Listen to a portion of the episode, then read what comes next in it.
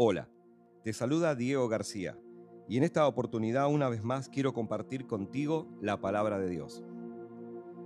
Quiero hablar sobre el poder que tiene la palabra de Dios para hacerte libre del temor. Hay un temor que por más que en la vida tú te identifiques a ti mismo como alguien valiente, hay temores que tienen un trasfondo espiritual. Y que algunas personas llaman fobias, pero detrás de eso hay espíritus y hay un mundo invisible que está atacando tu vida. Y lo único que tiene el poder para contrarrestar eso es la presencia de Dios. Es el Espíritu Santo, es tu fe y la autoridad que está en la palabra de Dios y en la obra que ya Jesucristo hizo para que vivas una vida en libertad y que puedas disfrutar de la paz de Él que sobrepasa todo entendimiento.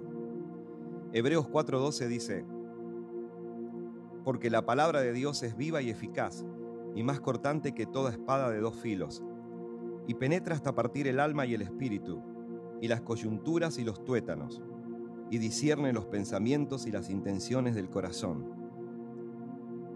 Qué, lindo versículo bíblico, Hebreos 4:12 Ahí nos enseña el poder que tiene la palabra de Dios, que está viva, que es eficaz, no es algo que ha pasado de moda, lo puedes seguir usando. Su poder está vigente. Su poder en contra del reino de la oscuridad y las tinieblas está vigente. Y es más cortante que toda espada de dos filos. Y penetra hasta lo profundo de ti, hasta partir el alma y el espíritu las coyunturas y los tuétanos y disciernen los pensamientos y las intenciones del corazón. Hay gente que dice, me siento de esta manera, pero realmente no sé lo que me está pasando, no sé ponerle nombre a ese sentimiento, a esa inseguridad, a eso que me está pasando. Y muchos terminan yendo a psicólogos, psiquiatras, y creo que eso, en cierto aspecto, en ocasiones es algo bueno y necesario según lo que te esté pasando. Pero la realidad es que en muchos de esos casos el trasfondo no es un trasfondo físico de un problema mental o simplemente emocional, sino que detrás de ese problema mental o emocional o esos sentimientos que te están atacando, que no sabes qué nombre ponerle, hay un trasfondo espiritual, hay un ataque espiritual en contra de tu vida. Así que si tú has estado padeciendo temor o conoces a una persona que te cuenta que, que se siente normal y que, que es muy valiente tal vez, pero que llegada la noche no puede dormir con la luz apagada, o siente que si va caminando por un pasillo lo persiguen, o tiene pesadillas en la noche y no puede dormir, toma pastillas para dormir, o este mismo sentimiento le ha ocasionado llegar a un estado de depresión porque no le encuentra la solución a su situación.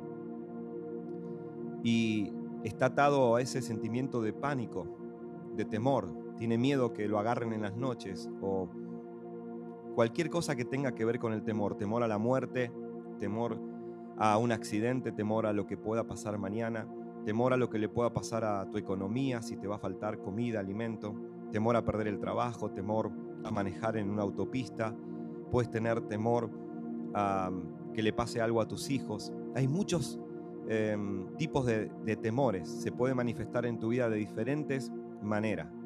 Ahora, la Biblia nos enseña en poner nuestra confianza y nuestra fe en el Señor. Si Dios cuida de nosotros, que la Biblia nos enseña eso, ¿por qué tenemos que temer? Ahora, cuando tememos es porque no se ha perfeccionado nuestra fe y realmente no estamos creyendo en la provisión de Dios, en la protección de Dios, en el cuidado de Dios y que Dios tiene todo bajo control. Explicar eso es algo muy grande y muy poderoso.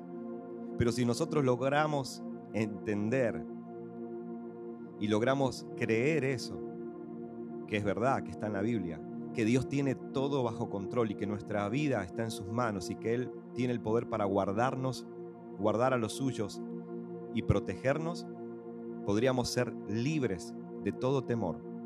de todo ataque, de todo pensamiento que viene a tu mente para robarte la paz. Déjame leerte primera de Juan 4, 7 en adelante. Y dice así, Amados, amémonos unos a otros porque el amor es de Dios. Todo aquel que ama es nacido de Dios y conoce a Dios. El que no ama no ha, no ha conocido a Dios, porque Dios es amor. En esto se mostró el amor de Dios para con nosotros, en que Dios envió a su Hijo unigénito al mundo, para que vivamos por Él. En esto consiste el amor, no en que nosotros hayamos amado a Dios, sino en que Él nos amó a nosotros y envió a su Hijo en propiciación por nuestros pecados. Amados, si Dios nos ha amado así, debemos también nosotros amarnos unos a otros. Nadie ha visto jamás a Dios. Si nos amamos unos a otros, Dios permanece en nosotros y su amor se ha perfeccionado en nosotros. En esto conocemos que permanecemos en Él y Él en nosotros, en que nos ha dado de su Espíritu. Y nosotros hemos visto y testificamos que el Padre ha enviado al Hijo, el Salvador del mundo. Todo aquel que confiese que Jesús es el Hijo de Dios, Dios permanece en él y él en Dios. Este versículo es muy lindo. Todo aquel, presta atención, que confiese con su boca que Jesús es el Hijo de Dios, Dios permanece en él y él en Dios. Y nosotros hemos conocido y creído el amor que Dios tiene para con nosotros. Dios es amor, 100% amor. Y el que permanece en amor permanece en Dios y Dios en él. En esto se, ha perfeccionado el amor en nosotros, para que tengamos confianza en el día del juicio. Pues como Él es, así nosotros somos en este mundo. En el amor no hay temor, presta atención a esto. En el amor, el amor que está en tu corazón, el amor de Dios, porque Dios es amor, la esencia de Dios es amor y Él está morando en ti, en tu corazón, dice la Biblia, en el amor no hay temor, sino que el perfecto amor echa fuera el temor, porque el temor lleva en sí castigo, de donde el que tiene miedo, el que teme, no ha sido perfeccionado en el amor. Nosotros le amamos a Él porque Él nos amó primero. Si alguno dice yo amo a Dios y aborrece a su hermano, es mentiroso, pues el que no ama a su hermano, a quien ha visto, ¿cómo puede amar a Dios a quien no ha visto? Y nosotros tenemos este mandamiento de él, el que ama a Dios, ame también a su hermano. Y quiero repetirte el versículo 18 que dice así, primera de Juan 4:18. En el amor no hay temor, sino que el perfecto amor echa fuera el temor, porque el temor lleva en sí castigo, de donde el que teme no ha sido perfeccionado en el amor. Así que en este día te quiero dejar esta reflexión. Pon tu confianza en Dios, pon tu confianza en Jesús. Pídale al Espíritu Santo en una breve oración que venga a morar a tu corazón, que venga a tu vida. Si eres esclavo del temor, vamos a orar juntos para que Dios te haga libre que su palabra y su poder se perfeccione en ti, que su amor crezca en ti y que a través del poder del amor de Dios puedas echar fuera el temor en cada área de tu vida y disfrutar de la paz de Él que sobrepasa todo entendimiento. Déjame orar por ti en una breve oración y únete a mí. Señor, yo te pido por cada persona que está escuchando que padece de distintos temores. Te pido que los hagas libres en el nombre de Jesús. Señor, que todo espíritu de temor que está acechando su vida, oprimiendo su vida, atacando su vida de diferente manera para que no sean felices, para que no tengan paz, para que no crezcan, para que no avancen, para que tengan fobias, para que terminen tomando medicamento o cualquier otra cosa, Señor. Te pido que los hagas libres y que ellos puedan saber que fuiste tú el que los sanaste y los libertaste. Hazlos libres de cualquier tipo de temor, ahora, en el nombre de Jesús te lo pido.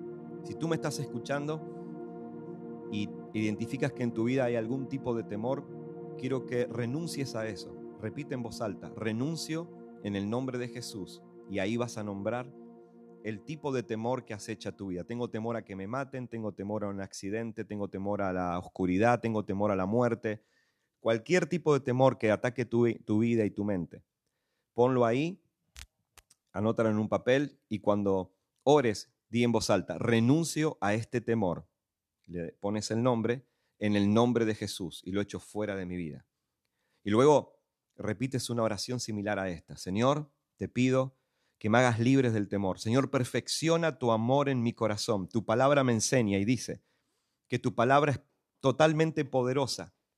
Es totalmente poderosa para transformar mi vida, para discernir los pensamientos.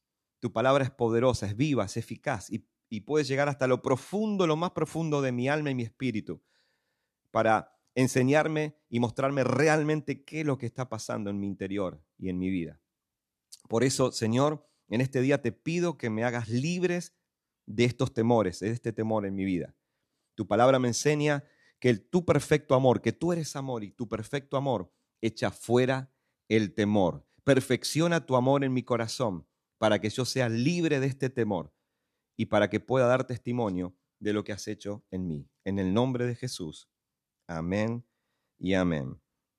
Te agradezco tu sintonía. Nos encontramos en nuestra próxima emisión.